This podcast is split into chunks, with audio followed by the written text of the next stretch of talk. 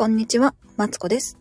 人生ずっと伸びしろしかないということで、ここでは毎日ハッピーにするためのヒントをベラベラベラベラと話しています。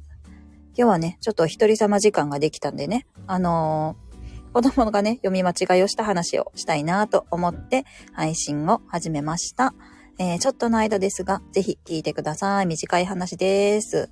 えっ、とね、うちの子はですね、今日ね、あの、なんやった、ジンマシン起こしてね、あの、病院行ったんですよ。で、病院がね、め、あの、こう、待ち時間が長くって、あのーで、カレンダーがかかってたんですよね。で、そのカレンダーがね、えっ、と、先月、先月も同じ病院行ったんですけど、先月はね、なんか、イカしたイカだみたいなダジャレがね、なんか書いてあったんですよね。3月がイカの季節やからなんかな、ちょっとわかんないけど、まあ書いてあって、で、今年じゃないわ。今月はね、あのーしだれ桜のね、絵が描いてあったんですよ。で、横に文字がチラチラって書いてあってね。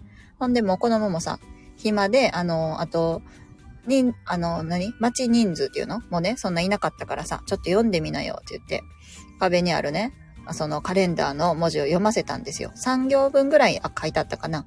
ほんでね、何やったかな？あのね、そうそうそう、そのしだれ桜の絵を見ながら、ま、文字を読んでて、そしたら、なんか、うな重って急に言い出したんですよね。え、うな重？と思って。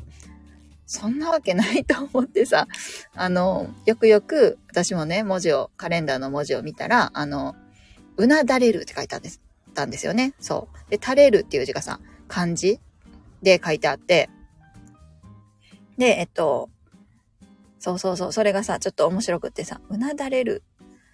そっか、うなだれる読めないのかと思ってね。そう。ちょっと、ふふってなった話なんですよね。そうなんですよ。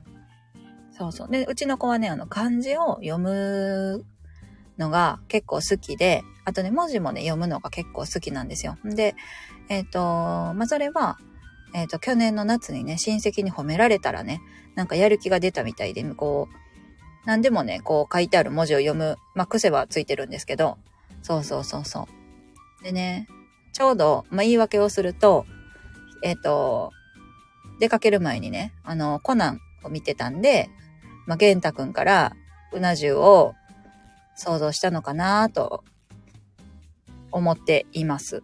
ね、好きですよね。あの、なんだっけ、名探偵コナンのね、少年探偵団の玄太くんがさ、うな重好きってさ、その時言ったかどうか覚えてないけど、まあ、そんな感じでね。